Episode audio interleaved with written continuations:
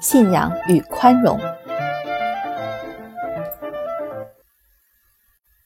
绝对的信仰是否必然不宽容？当我们回顾人类的历史，似乎确实如此。信仰越虔诚的教徒或教派，对于违背他信仰之教义的人，就越不宽容。比如，基督教的宽容是伴随着虔诚信仰的减退而产生的。在基督教的各个宗派中，虔诚程度也是和不宽容的程度成反比的。即使是佛教这样的宗教，它在世俗的意义上是宽容的，但是它的信徒依然坚信外道是错误的，会生生世世在轮回中受苦。为何绝对的信仰总是和不宽容联系在一起呢？因为宽容在很多情况下代表着无法绝对的肯定。当一个人认为自己可以绝对的相信，例如绝对的相信上帝的存在，那么他不是理所当然的应该把自己的相信驾驭其他人吗？因为他绝对相信这对其他人是最好的。在这里，我们遇到一个矛盾。这种绝对的信仰对于某些人的生活是最基本的需要，而宽容其他人不遵守这个绝对信仰，就意味着他们不能绝对的肯定自己的信仰，从而否定了自己生活的基础。但其实这个矛盾是不存在的，因为在不可言说的领域中，我绝对的正确，并不意味着那些和我有着不同意见的人是错误的。这在表面上呈现着一种矛盾的逻辑。但是，正像我们之前说明的，世界的终极意义不可被言说，也不遵守逻辑，因此，相互矛盾的信仰可以都是正确的。在这个意义上，维特根斯坦的思想恰恰提供了一种宽容的基础。当奥古斯丁在他的忏悔录的每一页中呼唤上帝时，他错了吗？但是，一个人可能说，如果他不是错的，那么佛教的圣人一定是错了。或者任何其他的人，他们的宗教观点是完全不同的，但没有任何人错了，除非他提出了一个理论。摘自关于弗雷泽金枝的评论。我们只能理解他人可交流的自我，无法理解任何他人真正的自我。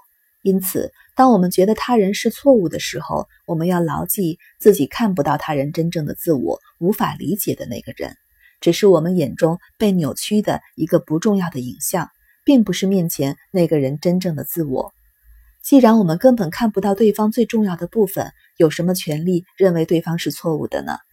正确和错误在不可言说、不遵循逻辑的领域没有意义。信仰上帝和释迦牟尼的人可以都是正确的，即使不光是奥古斯丁和佛教的圣人都可以是对的。每一个人在不可言说的领域里可以同时是对的，因为只有付诸语言和逻辑之后，才产生了对错。从另一个角度来说，我们也可以说基督教和佛教全都是错的。没有一种教义可以解决所有人的生活问题。也许基督教和佛教对于很多人来说代表着一种有意义的生活方式，但是他们也许不是你所需要的那种生活方式。每个人的生活都大不相同，每个人需要的解答也各不相同。生活向每个人显示的东西也不会相同。在这个意义上，赋予一个人生活以价值的奇迹，在别人看来或许毫无意义，但是我们应该可以理解，这也是一种可能。在这个意义上，每个人都需要产生自己的信仰。既然每个人都基于不同的价值过着不同的生活，那么是否有些生活比其他生活更有价值呢？